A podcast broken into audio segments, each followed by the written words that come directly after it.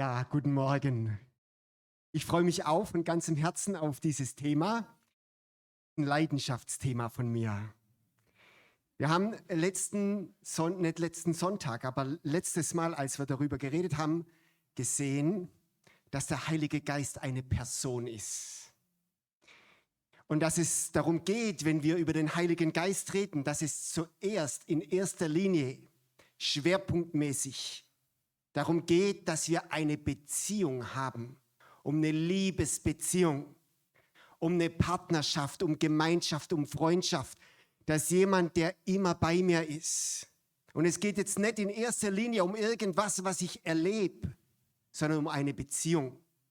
Und auf dieser Grundlage möchten wir heute weitermachen. Auf der Grundlage, es ist sowas wie ein Fundament wenn wir über den Heiligen Geist reden. Ein Fundament, von dem wir ausgehen, auf dem wir aufbauen. Auf der Bibel, biblisch und auf der Beziehung, wenn es um den Heiligen Geist geht. Und ich möchte auch mit einem Gebet starten, weil der Heilige Geist eine Person ist. Er ist da.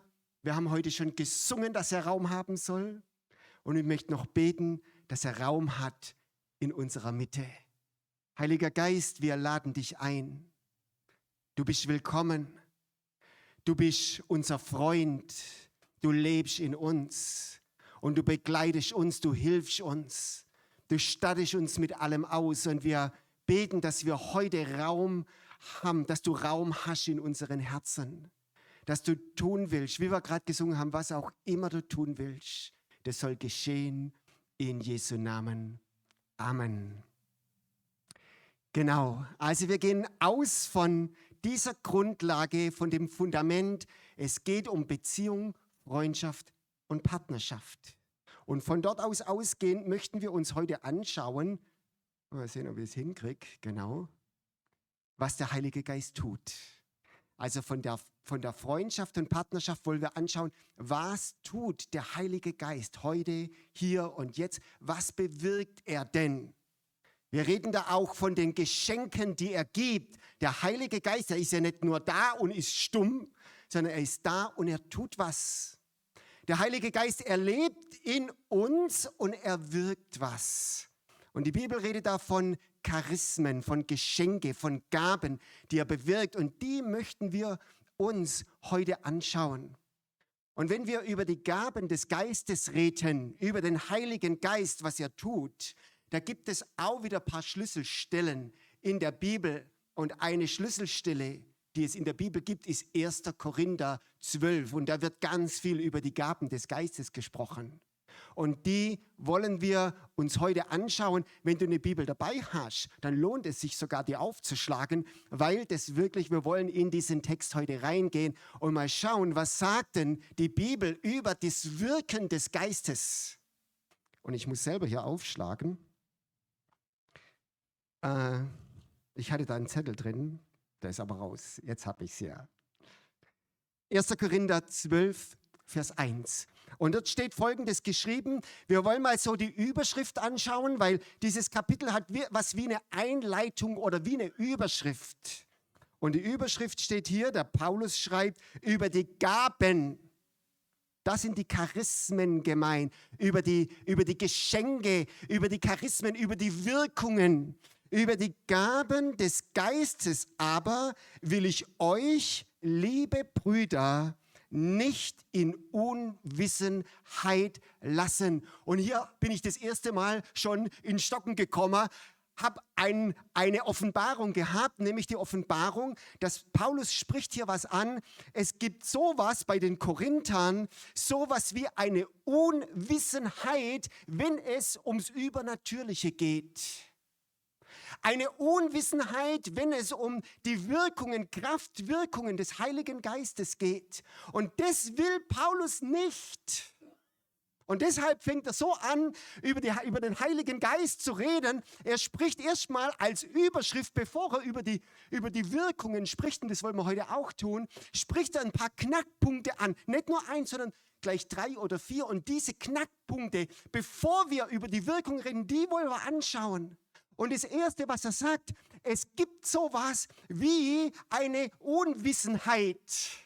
Ihr lieben Brüder, sagt er, ihr lieben Brüder, ich will nicht, dass ihr in Unwissenheit drin seid, wenn es um den Geist geht, um die Gaben, um die Charismen. Und warum will er das nicht? Weil wenn wir in einer Unwissenheit sind, dann können wir die Gaben auch nicht ergreifen. Ich kann sie nur ergreifen, für mich annehmen und einnehmen, Platz machen, wenn ich darüber Bescheid weiß. Und deshalb fordert er uns auf, beschäftigt dich damit. Ihr Lieben, ich möchte uns heute, wie der Apostel Paulus, auffordern, uns mit den Gaben, den Charismen des Heiligen Geistes zu beschäftigen, damit wir sie ergreifen können. Ein Kapitel später, zwei Kapitel später, in 1. Korinther 14, da fängt er auch wieder mit einer Überschrift an, da sagt Paulus, strebte nach den Gaben, eifert nach den Gaben des Geistes. Mit anderen Worten, es gibt eine Unwissenheit und diese Unwissenheit, die können wir ausräumen, indem wir uns danach mit beschäftigen, indem wir streben, indem wir uns damit beschäftigen, indem wir sagen, ich möchte die, den Heiligen Geist, die Gaben haben. Es ist kein Selbstläufer.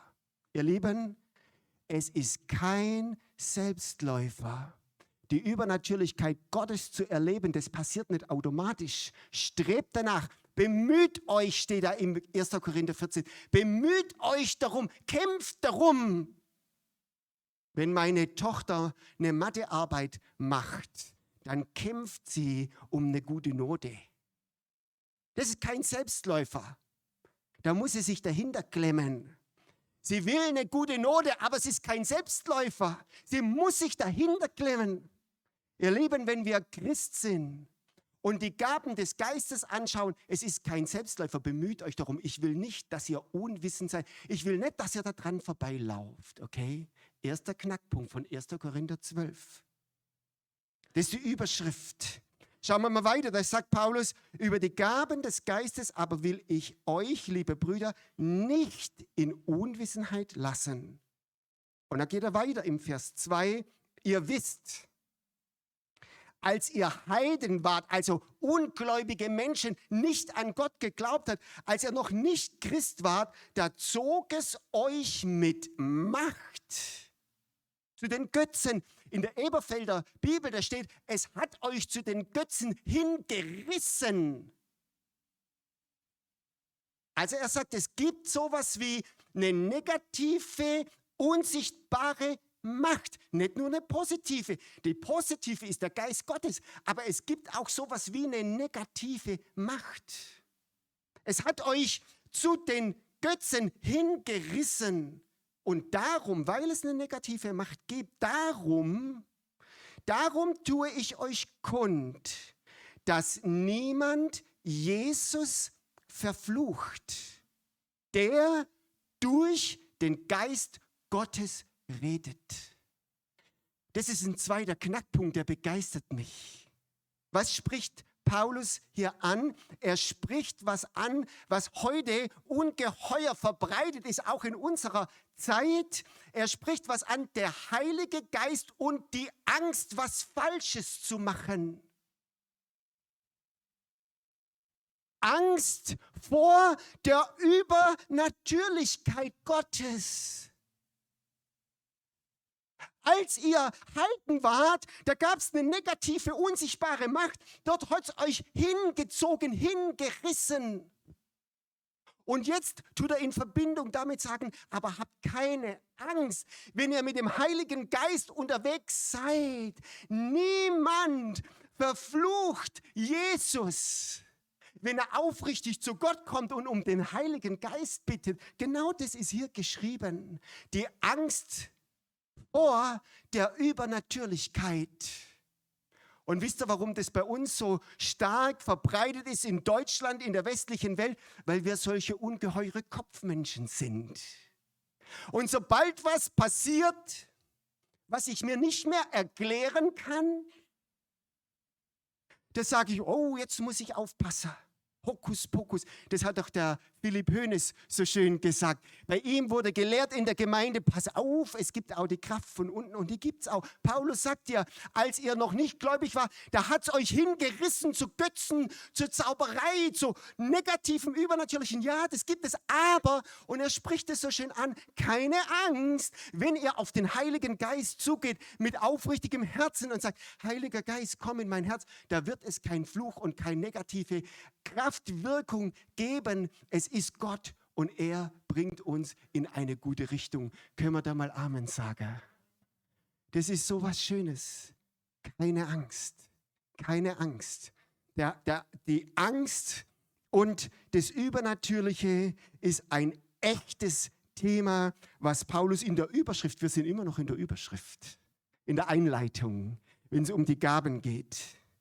Und dann sagt er, ich lese es nochmal vor, darum tue ich euch kund, dass niemand Jesus verflucht, der durch den Heiligen Geist redet. Und jetzt kommt nächster Knackpunkt. Und niemand kann Jesus Herrn nennen, außer durch den Heiligen Geist.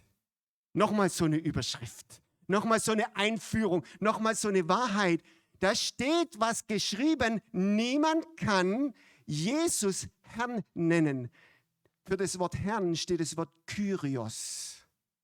Und Kyrios steht für Meister und Gott. Jetzt müssen wir diese Aussage verstehen. Ich hoffe und bete, dass wir sie verstehen. Hier steht ein Knackpunkt. Hier sagt Paulus, niemand kann Gott Gott nennen, sein Gott, sein Herr nennen, es sei denn, der Heilige Geist hilft ihm. Wenn wir diese Aussage mal ins Schwäbische übersetzen, damit wir sie verstehen, dann können wir sagen, dass hier steht, niemand kann Gott lieben, ihm dienen, ihn anbeten aus eigener Kraft. Funktioniert nicht. Es geht nicht. Wisst ihr, wenn wir über gute Christen reden, über Leidenschaftlichkeit. Ich möchte so von Herzen gern ein leidenschaftlicher Christ sein. Das ist mein Wunsch. Ich möchte meine, der, wenn wir von der ersten Liebe reden, Gott gegenüber, wer möchte denn das nicht? Das möchte doch jeder. Leidenschaftlich, feurig, heilig sein für Gott. Aber hier steht was und das müssen wir kapieren. Es ist unmöglich, das zu sein. Aus eigener Kraft ist es unmöglich. Warum ist es unmöglich? Weil es die Gnade Gottes ist, ein guter Christ zu sein. Und das möchte ich hier an dieser Stelle 1. Korinther mal ganz kurz verlassen, weil das ist für mich ein wichtiger Exkurs. Wir brauchen den Heiligen Geist und, kommen wir auch gleich drauf, auch die Charismen, die Geschenke, die Gaben des Geistes, um ein feuriger, liebender, hingegebener, heiliger Christ zu sein. Aus eigener Kraft geht es überhaupt gar nicht. Und damit wir das verstehen können, habe ich uns ein paar weitere Bibelstellen mitgebracht, die wollen wir mal anschauen. Und einer davon steht in Galater 4. Das ist eine wunderschöne Schrift, die gefällt mir, aber man kann sie nicht so gut lesen, deshalb lese ich es aus meinem Konzept. Das ist jetzt Galater 4. Wo habe ich den Galater 4 hier? Da steht, weil ihr nun Kinder seid. Wir sind Gottes Kinder, stimmt's? Wir sind durch seine Gnade, durch den Tod von Jesu zum Kind Gottes geworden. Und es steht daher, weil ihr nun Kinder seid, hat Gott den Geist, also den Heiligen Geist oder den Geist seines Sohnes gesandt in unsere Herzen. Und jetzt kommt was Spannendes. Und jetzt steht da, der da ruft, den Geist seines Sohnes gesandt, der, der da ruft. Wer ruft da nochmal? Hallo, wer ruft da? Wer ist es? Es bin nicht ich. Es bist nicht du. Gott hat, weil ich ein Kind Gottes bin, den Heiligen Geist in mein Herz reingesandt und jetzt ruft der Heilige Geist in mir, aber lieber Vater. Und weil der Heilige Geist das zu ruft, er ruft es in mir, deshalb kann ich es auch rufen. Aus eigener Kraft geht es nicht. Christus ist die Gerechtigkeit Gottes in mir. Und weil er es in mir ist, deshalb bin ich auch gerecht. Ich selber bin nicht gerecht. Ich selber ohne Christus bin ein Sünder, weil der Heilige Geist in mir ruft, aber lieber Vater. Und wisst ihr was, dieses Abba, das gibt es nicht so oft in der Bibel, aber das ist die liebste Form, Papa zu sagen. Ich habe einen Papa, Gott ist mein Papa, mein liebender Vater, der bei mir ist, der für mich da ist, für mich sorgt und einfach gut ist. Aber ich kann es doch nicht aus eigener Kraft. Wie soll ich das ergreifen? Aber der Heilige Geist in mir, er hilft mir zu lieben, er hilft mir Christ zu sein, er hilft mir zu beten, er hilft mir Papa zu sagen. Und weil er das tut, aber lieber Vater, so bin ich nun nicht mehr Knecht. Wow, der Heilige Geist in mir bewirkt das Bewusstsein, ich bin kein Knecht, ich bin nicht gerade so, ich bin nicht so auf den letzten Millimeter irgendwie akzeptiert. Nee, ich bin, ich bin kein Knecht. Ich bin Kind, wenn aber Kind, dann auch Erbe durch Gott. Ihr Lieben, der Heilige Geist in mir bewirkt, dass ich ein Verständnis habe, wer ich bin. Ich bin ein geliebtes Kind Gottes. Ich bin ein Königskind. Ich bin gut gemacht. Aber doch nicht durch mich, auch nicht durch meine Erkenntnis, sondern weil der Heilige Geist in mir was anfängt zu wirken und er ruft, aber, aber lieber Vater, der Heilige Geist in mir. Schauen wir uns mal die nächste Bibelstelle an. Die nächste Bibelstelle steht, Gott ist Geist. Wir kennen die Stelle vielleicht.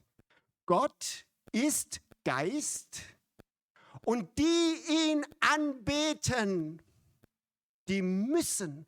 Hier ist ein ziemlich äh, verpflichtendes Wort. Das ist keine Option, das ist auch keine Empfehlung, das ist nicht irgendwie was, sondern da steht, Gott ist Geist und wenn du beten willst, weil beten und anbeten, das kommt in die gleiche Richtung, wenn ich beten will, dann muss ich. Das ist verpflichtend. Ich muss. Das ist Pflicht. Ich muss ihn im Heiligen Geist anbeten, sonst funktioniert es überhaupt gar nicht. Die ihn anbeten. Wenn ich sage, Gott, ich möchte dich anbeten, dann braucht der Heilige Geist Raum in mir, damit ich ihn anbeten kann. Im Geist und in der Wahrheit. Was ist die Wahrheit? Die Wahrheit ist die Gerechtigkeit Christi, aber es ist auch die Aufrichtigkeit, authentisch vor ihm. Ich sage Gott, hier bin ich nackt und bloß. Ich habe gar nichts zu bieten. Ich bin authentisch mit meinen Fehlern und Schwächen. Ich bin vor dir und hilf mir, Gott anzubeten. Wir haben beim letzten Mal auch gesehen, der Heilige Geist hilft uns immer auf Gott ausgerichtet zu sein. Er hilft mir in die Gegenwart Gottes zu kommen. Und jetzt noch ein kurzer kleiner nächster Vers. Der Geist selbst gibt Zeugnis unserem Geist, dass wir Gottes Kinder sind. Und wenn wir Kinder sind, dann auch Erben, dann verstehe ich auch, wer ich in Christus bin. Also mit anderen Worten, das Wirken des Heiligen Geistes macht mir bewusst, ich bin ein Kind Gottes. Wenn ich Gottes Geist nie erlebe, sein Wirken nie erlebe, seine Liebe nie erlebe, sein ja, dann kann ich auch mal ins Zweifel kommen, bin ich überhaupt ein Kind Gottes oder nicht? Ich brauche den Heiligen Geist, die Wirkungen des Geistes, damit ich Gott anbeten kann. Können wir da Amen sagen? Das war jetzt die Überschrift von 1. Korinther 12 mit einer kleinen Exkursion. Ich möchte weitergehen und ich möchte Folgendes sagen, wir wollen uns jetzt die Charismen anschauen, nur ein paar für heute. Wir machen, ich wollte eigentlich aufhören mit diesem Thema, aber es gibt noch eins. Mein Herz ist voll, okay? Ich brauche nochmal einen Sonntag, oder? Ich will mich auch nicht auf einen festlegen, also, aber es kommt auf jeden Fall noch einer. Und wisst ihr, was ich gemerkt habe? Und das ist auch ein Stück weit eine neue Pneumatologie. Ich habe am ersten, am ersten Mal gesagt, wir brauchen einen, ein neues Verständnis vom Heiligen Geist, eine neue Pneumatologie. Und wisst ihr, was mir gekommen ist?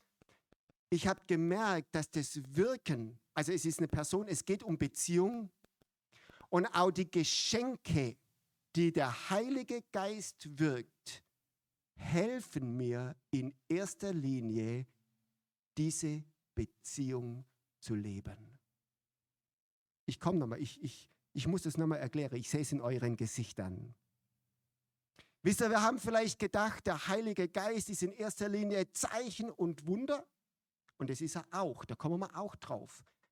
Aber meine Aussage ist die, es geht in erster Linie um Beziehung zu dieser Person und er hilft mir zu Gott zu kommen. Und auch die Charismen, die Wirkungen, die zahlen in allererster Linie auf dieses Beziehungskonto ein. Und das wollen wir mal machen. Ich möchte auch die Wirkungen, die Charismen des Geistes heute nicht der Reihe nach anschauen, sondern ich möchte sie anschauen in der Hinsicht erstmal die, die total auf das Beziehungskonto einzahlen. Ich mache es immer erst einmal falsch rum. Habt ihr das gemerkt? Hier sehen wir in 1. Korinther 12, da steht, einem jedem offenbart sich der Geist zu Nutzer, zum, zum Nutzen aller. Und jetzt kommen ein paar Geschenke, Charismen, die er wirkt. Und da steht einem, also beim ersten, einem anderen ist Glaube gegeben in demselben Geist. Was wirkt der Heilige Geist? Er, er bewirkt Glaube. Wisst ihr, was ich denke, wenn ich Glaube höre? Heiliger Geist, ich will dieses Geschenk, diese Gabe noch mehr in meinem Leben. Geht es euch auch so? Wer will die, das Charisma, das Geschenk Gottes von Glaube? Ich will das. Aber jetzt schauen wir uns mal Glaube an. Was macht denn Glaube? Glaube an wen? Ja, Glaube an Gott. Was ist also, wenn der Heilige Geist in mir Glaube wirkt? Was ist denn dann? In dem Moment sehe ich Gott mehr als meine Probleme. Stimmt es? Wen macht es also groß? Es macht Gott groß.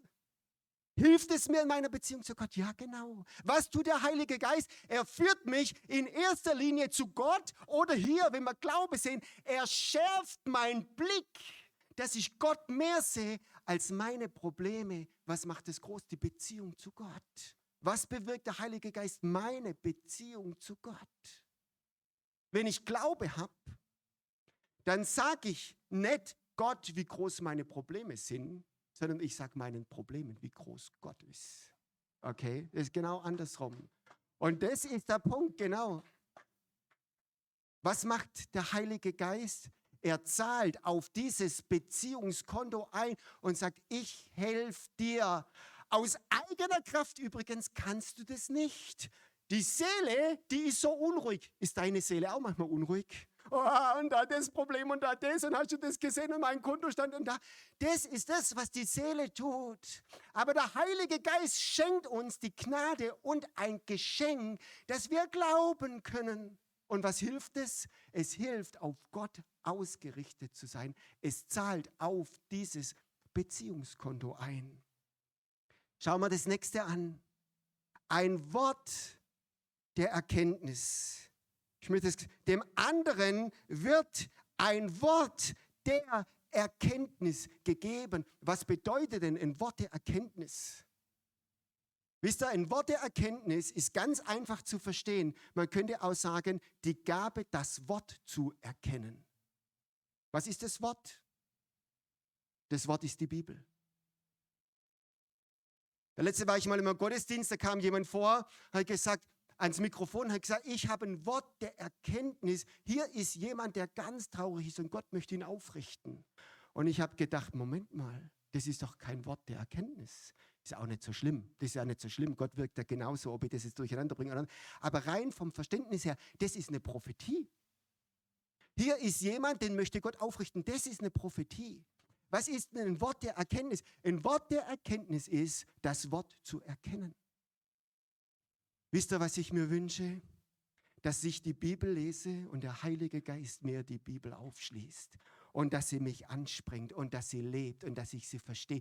Ich sage dir noch mal was. Du kannst die Bibel nicht verstehen ohne den Heiligen Geist. Es funktioniert nicht. Es ist tot. Und genau das ist Gesetzlichkeit. Es gibt Menschen, die studieren das Wort, sie, sie befolgen das Wort, sie, sie, aber wisst ihr, was die Bibel sagt? Der Buchstabe tötet. Der Geist Gottes aber macht lebendig.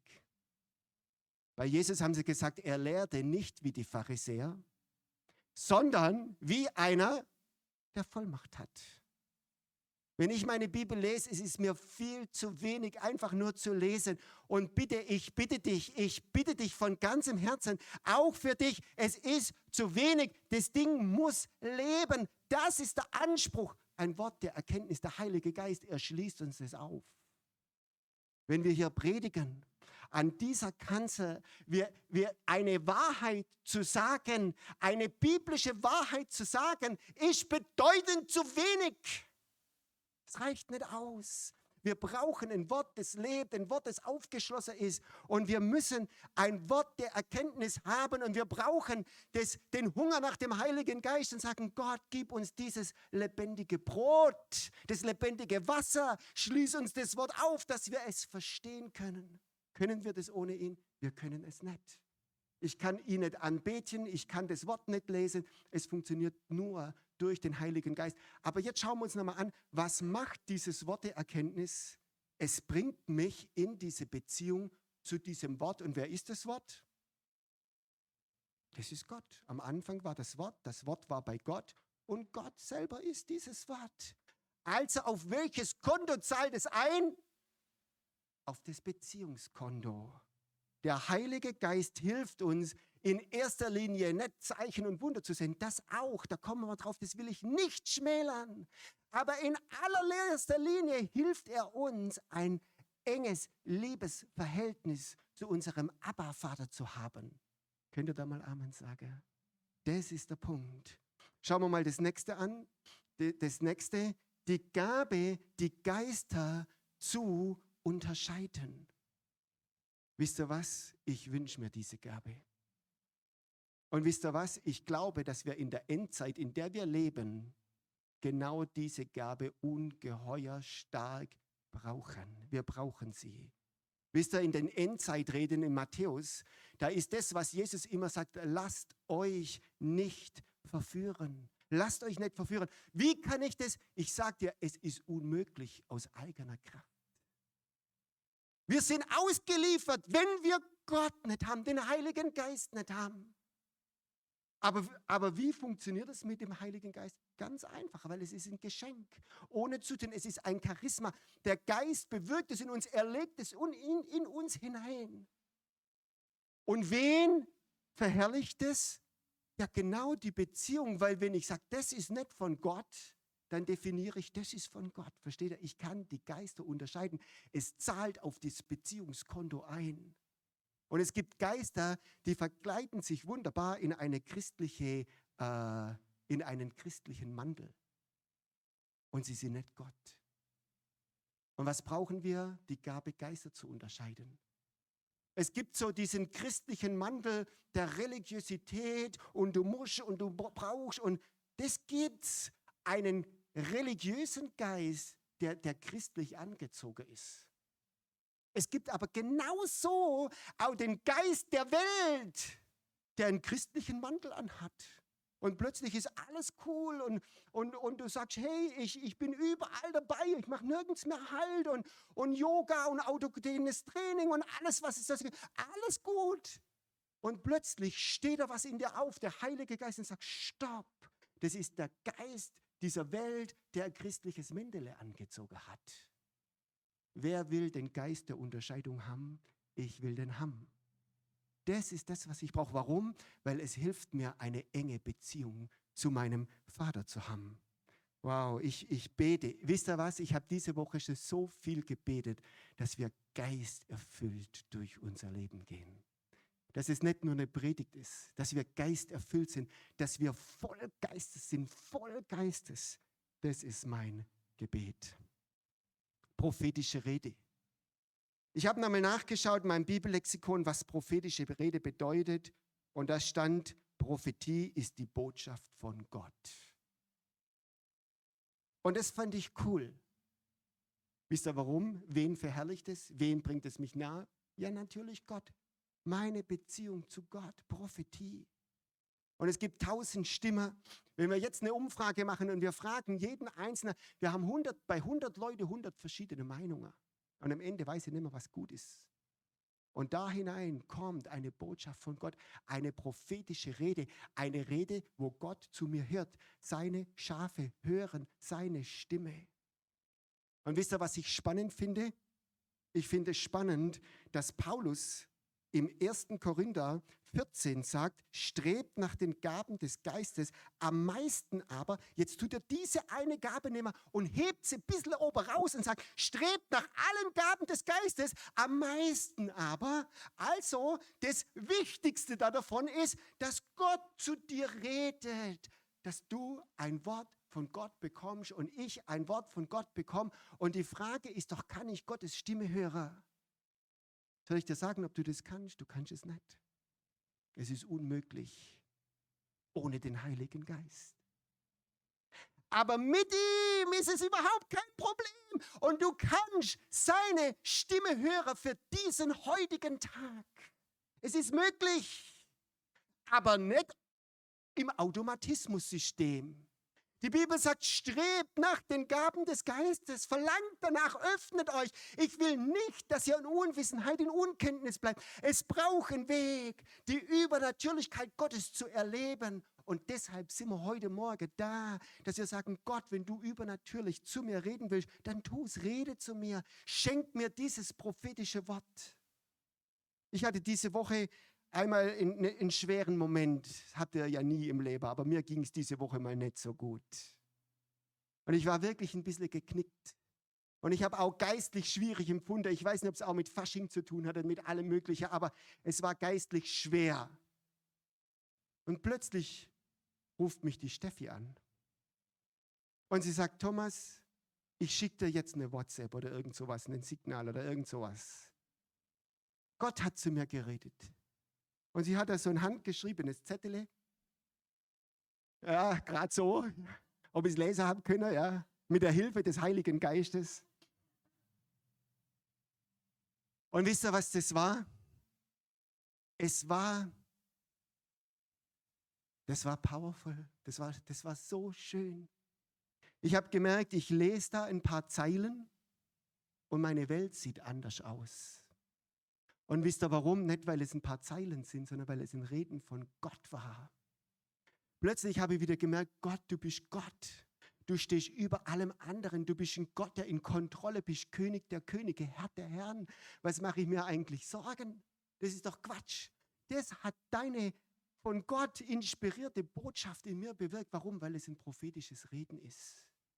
Was hilft es? Es hilft Gott zu sehen. Ich bin ein feuriger Christ, weil die Charismen des Geistes wirksam sind.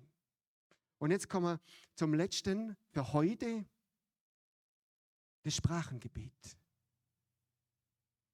Was ist denn das Sprachengebet? Das Sprachengebet ist ein Gebet, das Gott mir schenkt, das nicht durch meinen Verstand muss. Steht alles in dem 1. Korinther 13 und 14 geschrieben, könnt ihr euch mal durchlesen. Da betet mein Geist direkt zu Gott. Ja, wen betet es an? Ja, das hilft doch meiner Beziehung zu Gott, wenn ich beten kann in Sprachen. Was wirkt der Heilige Geist? So was sind die Charismen da, um eine gute Beziehung zu Gott zu haben?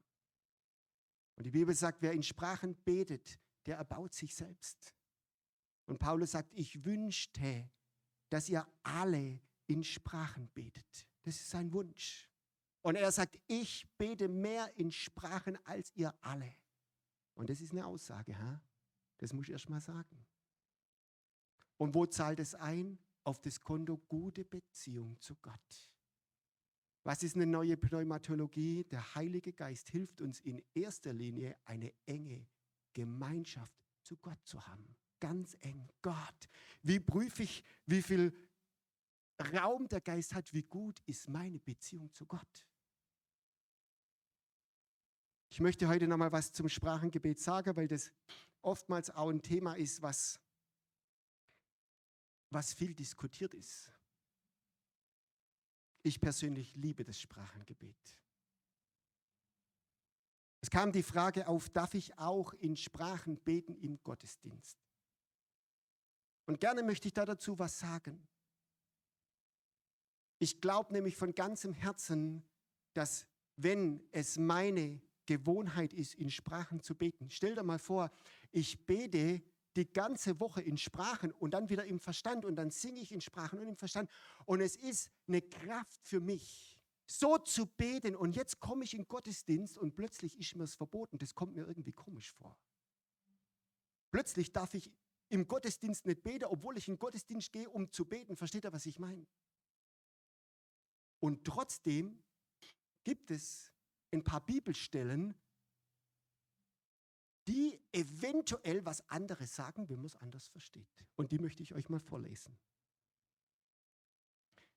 Paulus sagt nämlich in 1. Korinther 14, und da muss man auch sagen, wie ist der erste Korintherbrief geschrieben? Der erste Korintherbrief, und das kann man sagen, ist ein Korrekturbrief.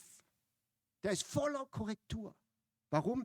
Weil in der Gemeinde in Korinth, da ging es drunter und drüber. Da war Sodom und Gomorrah. Da war alles. Da war, und Paulus schreibt den ganzen Brief als Korrekturbrief. Das muss ich wissen, sonst verstehe ich es nicht. Das ist also kein, so wie der Römerbrief, eine neutraler theologische Abhandlung, sondern es ist ein Korrekturbrief. Und da sagt Paulus Folgendes. Er sagt, hey, es muss Ordnung im Gottesdienst sein. Da unter dieser Überschrift steht dieser, dieses Kapitel 12, 13 und 14. Ordnung im Gottesdienst. Er sagt, hey, bei euch geht es drunter und drüber im Gottesdienst. Wenn da jemand von außen reinkommt, der denkt, ihr seid alle Chaoten. Passt auf. Und dann schreibt er hier im 1. Korinther 14, Vers 19, aber eigentlich müsste man die ganze Kapitel lesen. Aber da habe ich die Zeit nicht dazu. Ich möchte nur den Vers vorlesen. Aber ich will, sagt er, aber ich will in der Gemeinde lieber fünf Worte reden mit dem Verstand, damit, damit ich auch andere unterweise, als 10.000 Worte in Zungen. Ich möchte es nochmal vorlesen, weil ich gerade ein bisschen geholpert habe. Aber ich will in der Gemeinde lieber fünf Worte reden mit dem Verstand, damit ich auch andere unterweise, als 10.000 Worte in Zungen. Viele Menschen haben gesagt, guck, hier steht's, in der Gemeinde darf man nicht in Sprachen beten. Ich möchte mal Folgendes erklären. Ich und viele andere Christen verstehen hier eine Unterweisungssituation. Ich möchte es nochmal hervorheben, damit ich möchte lieber fünf Worte im Verstand reden, damit ich andere unterweise. Ein Gottesdienst hat verschiedene Phasen.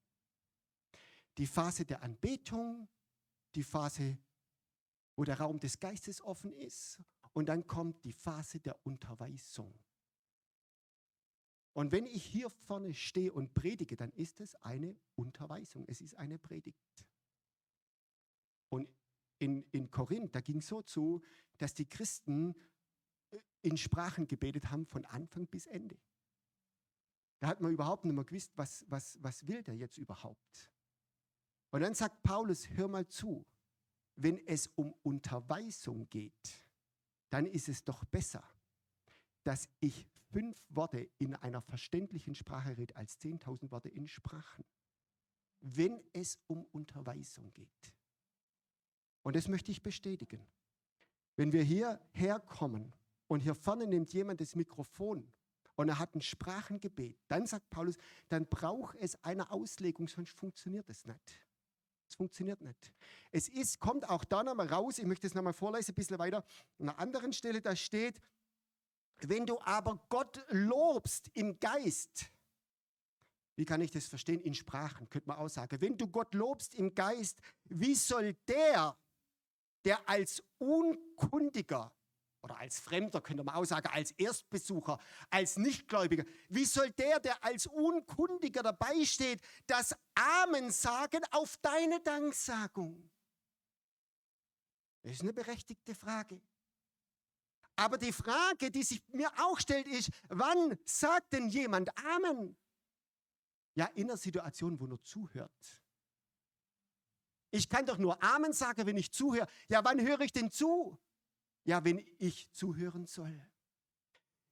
Es ist die Unterweisungssituation. Jetzt gibt es im Gottesdienst aber auch Situationen, da sollst du bitte schön nicht zuhören, da sollst du auch anbeten. Versteht ihr den Unterschied? Es gibt Situationen des Gebets, es gibt Situationen der Predigt, der Unterweisung, es gibt Situationen, wo wir alle im Geist beten. Und da kannst du einfach mitmachen. Mach einfach mit. Du sollst nicht zuhören. Wenn wir hier haben einen Raum des Geistes, wo wir sagen, Heiliger Geist, ohne dich können es mir nicht. Heiliger Geist, wir glauben an deine Gaben. Wir glauben, dass du schenkst. Wir glauben das, wir glauben das. Dann gibt es Zeiten, wo jeder aufgefordert ist, in den Raum des Geistes zu kommen, weg vom Natürlichen hin ins Übernatürliche. Wir sind versetzt an himmlische Orte. Und Paulus sagt da am Ende des Kapitels, wenn ihr zusammenkommt, so hat ein jeder etwas. Der eine hat einen Psalm, der andere eine Lehre, der andere eine Offenbarung, der andere eine Prophetie, der andere eine Zungenrede, der andere eine Auslegung. Also wenn wir zusammenkommen, dann gibt es Zeiten des Lobpreises. Und da gibt es übrigens ein Lobpreisteam, die uns anleiten. Und dann gibt es Zeiten, wo wir einfach selber beten, zu Gott kommen. Und wir glauben daran, dass es eine Zeit ist, wo jeder aufgefordert ist, einfach zu erwarten, dass Gott jetzt wirkt. Ja, muss da jetzt jeder in Sprachen beten? Nee, überhaupt nicht. Das wäre doch viel zu eng gefasst. Wir haben jetzt hier einen Teil von einem Katalog, was Gott bewirkt. Und wir glauben daran, dass vielleicht an diesem Sonntag du hier sitzt und einer redet in Sprachen für sich und Gott und für den anderen ist es überhaupt nicht dran. Für den anderen ist es gerade dran, ein Wort der Erkenntnis zu haben. Für den anderen ist es dran, eine Prophetie zu haben. Für den anderen, dass Gott redet und die Geister unterscheidet. Das ist vielleicht für den anderen dran. Aber was ist dran? Wisst ihr, was dran ist? Es ist dran, dass jeder was bekommt. Wisst ihr, wo wir das sehen? Hier steht, einem jedem teilt der Geist aus, wie er will. Wer ist da ausgenommen? Niemand. Niemand ist ausgenommen. Einem jedem teilt Gott aus. Muss ich jetzt in Sprache beten? Nee. Muss ich prophetisch hören? Nee. Muss ich in Geisterunterscheidung haben? Nee. Aber eines glaube ich von ganzem Herzen, dass Gott im Gottesdienst für jeden Einzelnen was ganz Spezielles hat, ein Geschenk, dass wir beschenkt nach Hause gehen und nicht leer. Können wir an dieser Stelle mal Amen sagen. Und jetzt gibt es Menschen, die sagen, Thomas, wenn du hier vorne bist und in Sprachen betest, dann machst du das so laut, dass man das am hinteren Fleck noch hört. Dann braucht es wieder eine Auslegung. Und ich sage dir eines, es ist so, wenn wir eine Zeit der Anbetung haben, wo jeder für sich anbetet, auch hier braucht es Leitung. Ein Gottesdienst braucht Leitung. Deshalb haben wir einen Lobpreisleiter. Der hat ein Mikrofon, das hört man auch ganz dahinter noch, okay? Dann weiß man, jetzt ist Lobpreis und weil ich es höre, bin ich aufgefordert mitzumachen. Und genauso braucht ein Gottesdienst auch Leitung in den Raum des Geistes zu gehen. Er sagt, hey, jetzt ist die Zeit, wo wir in den Raum des Geistes gehen, wo wir Geschenke erwarten, wo ich in Sprachen bete oder prophetisch höre oder sonst irgendwas mache. Jetzt ist die Zeit und die braucht auch Leitung. Und da darf auch jemand, weil ich in dem Moment diese Zeit anleite, diese geistliche Zeit leite, deshalb darf ich auch mal ein bisschen lauter sein. Sage, hey Freunde, ich bin vielleicht jetzt ein bisschen lauter, aber deswegen sollst du trotzdem nicht mir zuhören. Du bist jetzt eingeladen mitzumachen, zu erwarten, von Gott beschenkt zu sein, die geistliche Gaben zu bekommen, voll einzutauchen, was mitzunehmen für dich. Kann ich das in eigener Kraft? Nee. Ich kann es nur, indem ich mich öffne für Gott. Wenn ich mit verschränkte Arme dastehe und sage, ich will das nicht, dann ist es so. Ist auch okay, ist auch eine Entscheidung. Aber ich werbe dafür. Ich lade uns ein, ich bete dafür, dass wir eine geistgeleitete Gemeinde sind, die einen guten Umgang hat. Wie ist ein guter, gesunder Umgang? Haben wir schon gelernt. Zuerst die Beziehung im Fokus. Meine Beziehung zu Gott. Nicht Spektakel Klimbamboria, okay?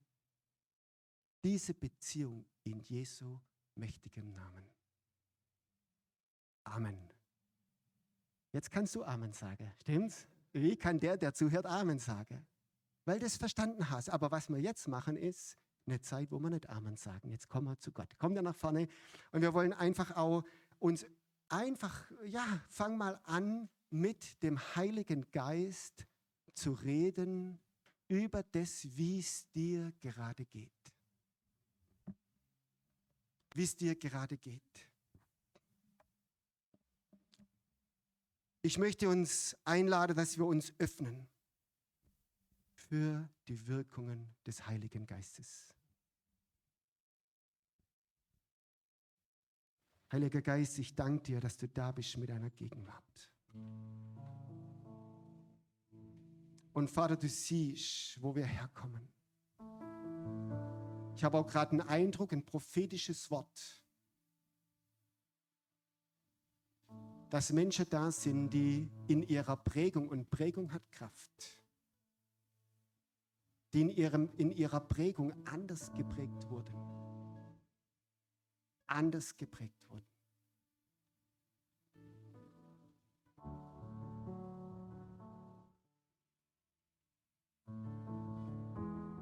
Und ich glaube, dass Gott heute was tun möchte. Er möchte dir sagen, ich sehe deine Prägung. Ich sehe deine Prägung. Hab keinen Stress damit. Hab keinen Stress damit. Gott ist ein guter Gott. Er weiß, wie er mit uns umgehen kann, umgehen soll. Ich spreche es nochmal aus. Hab keinen Stress damit, mit deiner Prägung. Mit dem, was dich als Kind geprägt hat, sei es jetzt hypercharismatisch auf der einen Seite vom Pferd oder auch diese Sorge, dass du sagst, ich will lieber nichts machen, dass ich nichts falsch mache. Heiliger Geist, komm du und berühre du unsere Herzen. Heiliger Geist, du siehst uns. Heiliger Geist, du siehst uns. Und ich bete, dass du uns berührst. Ich bete, dass du uns berührst. Heiliger Geist, wir brauchen dich. Wir haben heute gelernt, dass wir ohne dich nichts tun können. Ohne dich können wir nichts tun. Aber mit dir, Vater, da kommt alles, was wir brauchen. Und wir öffnen uns ganz neu für dich. Für die Gaben, für das Wirken, für die Kraft für das Übernatürliche. In Jesu Namen.